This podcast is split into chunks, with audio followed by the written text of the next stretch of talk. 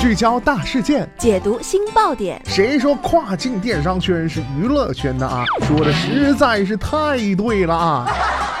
每天跨境电商圈都会有一些新鲜事儿在发生，带大家一起看大山，聊平台，那些重磅的、争议的、有料的跨境风云，都是你居家旅行的必备良品。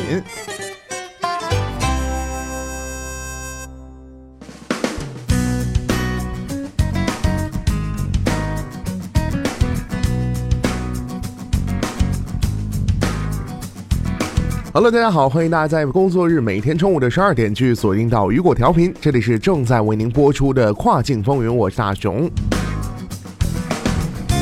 据《华尔街日报》报道，由于大体积和大重量产品的储存配送成本过高，亚马逊自营正在重新评估这类产品的销售情况，将其中无法盈利的部分产品归为 Crab 类，即无法盈利的意思，并将停止此类产品的自营销售，转而专注于利润率更高的产品。值得注意的是啊，亚马逊虽然抛弃了这类产品，但是为了确保消费者购物体验能在亚马逊上买到所有他们想要的产品，亚马逊仍然希望。平台卖家能够提供此类产品。那么今天的跨境风云，咱们带大家一起来了解一下这件事儿啊。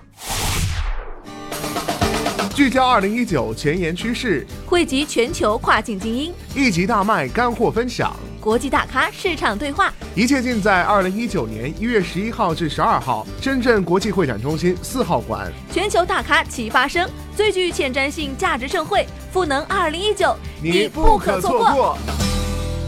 活动购票信息，请进入鱼博网 APP 进行了解。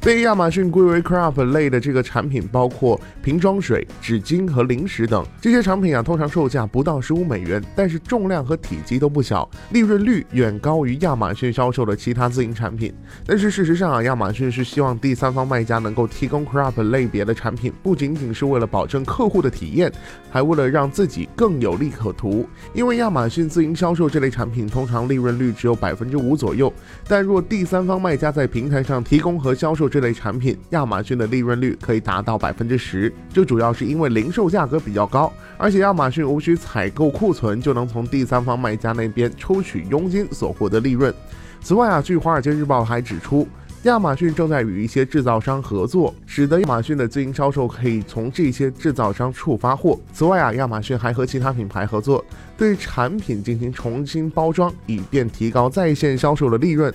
但是对于其他 crab 类别的产品，亚马逊都依赖于第三方卖家大军来填补空缺。那么作为第三方卖家的你，如果发现亚马逊自营突然停止了某类产品的销售，在高兴之余，你需要做足功课，确定这到底是一个提高销量的好机会，还是可以让你利润全屋的 crab 类的产品。好的，聚焦大事件，解读新爆点。以上就是今天雨果电台为您梳理到的最新一期的跨境风云。想要了解更多跨境电商资讯，你还可以持续锁定到雨果 App 推送的最新消息。我是大熊，我们下期再见，拜拜。